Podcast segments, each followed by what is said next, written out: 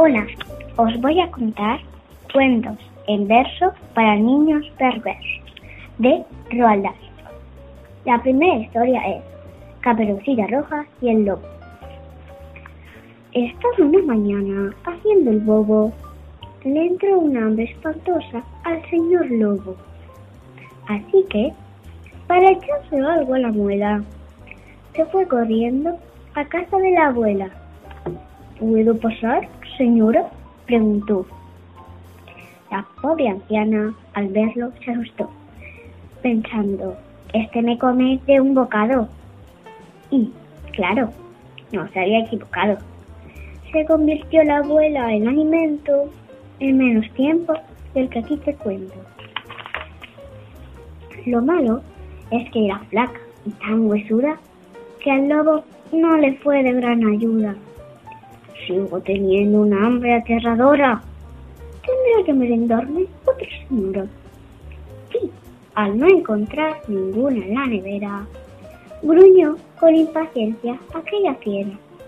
Esperaré sentado hasta que vuelva, caperucita roja de la selva.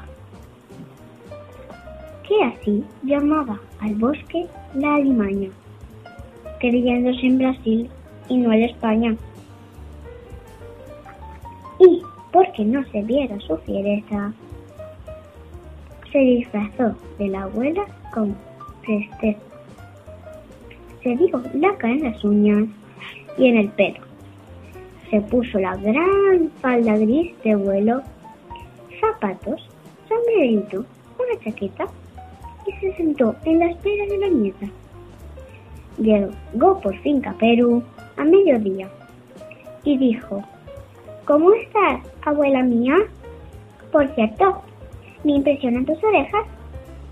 Para mejor oírte, que las viejas somos un poco sordas. Abuelita, ¿qué ojos tan grandes tienes? Claro, hijita.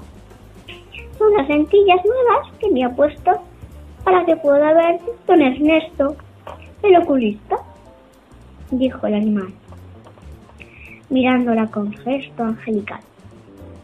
Mientras se le ocurría que la chica iba a saberle mil veces más rica que el rancho precedente, de repente, Caperotita dijo, ¿qué imponente abrigo de piel llevas este invierno? El lobo, estupefacto, dijo, un cuerno. O no sabes el cuento, o tú me mientes. Ahora te toca hablarme de mis dientes. Me estás tomando el pelo. Oye, mocoso, te comeré ahora mismo y a otra cosa.